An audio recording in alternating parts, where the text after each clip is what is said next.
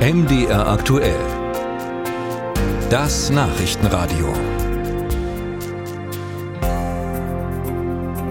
Die Deutschen sind ja eine Nation von Mietern. Nicht mal 40 Prozent wohnen im Eigenheim. In Ostdeutschland ist diese Quote noch mal geringer. Die wenigsten Wohneigentümer gibt es in den ostdeutschen Städten. In Leipzig zum Beispiel wohnen nur etwa 20 Prozent zwischen vier Wänden, die ihnen auch gehören. Die Stadt selbst würde das allerdings ganz gern ändern. Denn wer Eigentum hat, übernimmt damit natürlich auch Verantwortung. Ralf Geißler über ein Förderprogramm, das Mieter zu Eigentümern machen soll.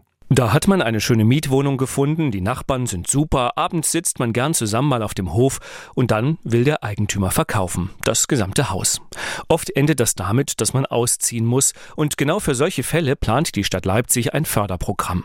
Man wolle Mieter unterstützen, ihre Wohnungen selbst zu kaufen, sagt die Amtsleiterin für Stadterneuerung Heike Will. Wenn Häuser verkauft werden an Kapitalanleger, dann birgt das immer die Gefahr, von Verdrängung, also von Mieterhöhungen, von Eigenbedarfskündigungen.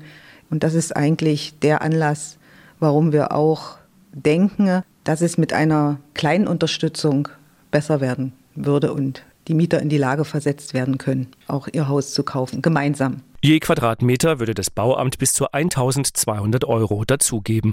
Weil es ein Pilotprojekt ist, wird der Fördertopf nächstes Jahr allerdings nur 300.000 Euro enthalten.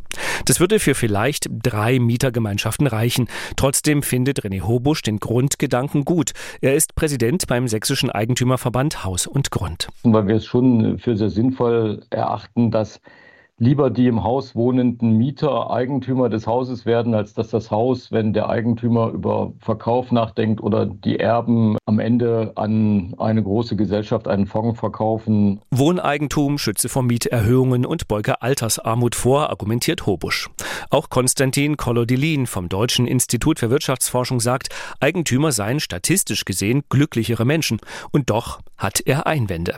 Trotz Förderung könne sich nicht jeder Eigentum leisten. Wer sein ganzes Geld in eine Immobilie stecke, gehe ein Risiko ein. Und gesamtwirtschaftlich betrachtet sei es fraglich, ob mehr Wohneigentümer gut für ein Land seien. Die Menschen werden weniger mobil. Die reagieren nicht so schnell auf die Schocks auf dem Arbeitsmarkt. Also wenn irgendwo bessere Arbeit gibt oder überhaupt Arbeit, man zieht nicht sofort dort, weil man noch etwas mit seinem Eigentum machen muss. Entweder vermieten oder verkaufen und das nimmt sehr viel Zeit in Anspruch. Cholodilin hat unterm Strich Zweifel, ob der Staat die Bildung von Eigentum überhaupt finanziell fördern sollte. Also diese Politiken sind eher ineffektiv. Die führen nicht zu mehr Wohneigentum, sondern zu höheren Immobilienpreisen und manchmal auch zu mehr Zersiedlung.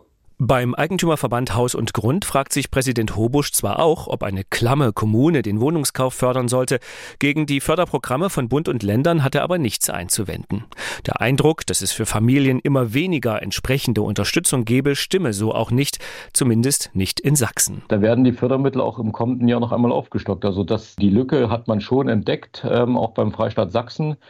Tut da eine ganze Menge, um Fördermittel zur Verfügung zu stellen, um den Ankauf für die selbstgenutzte Immobilie, gerade für Familien mit Kindern, äh, zu erleichtern und zu ermöglichen. Die Stadt Leipzig will mit ihrem Pilotprojekt die sächsischen Programme ergänzen. Amtsleiterin Will sagt, man richte sich ausdrücklich an Mietergemeinschaften, die sich als Käufer vielleicht in einer Genossenschaft zusammentun wollen. Dafür gäbe es bislang kein Programm.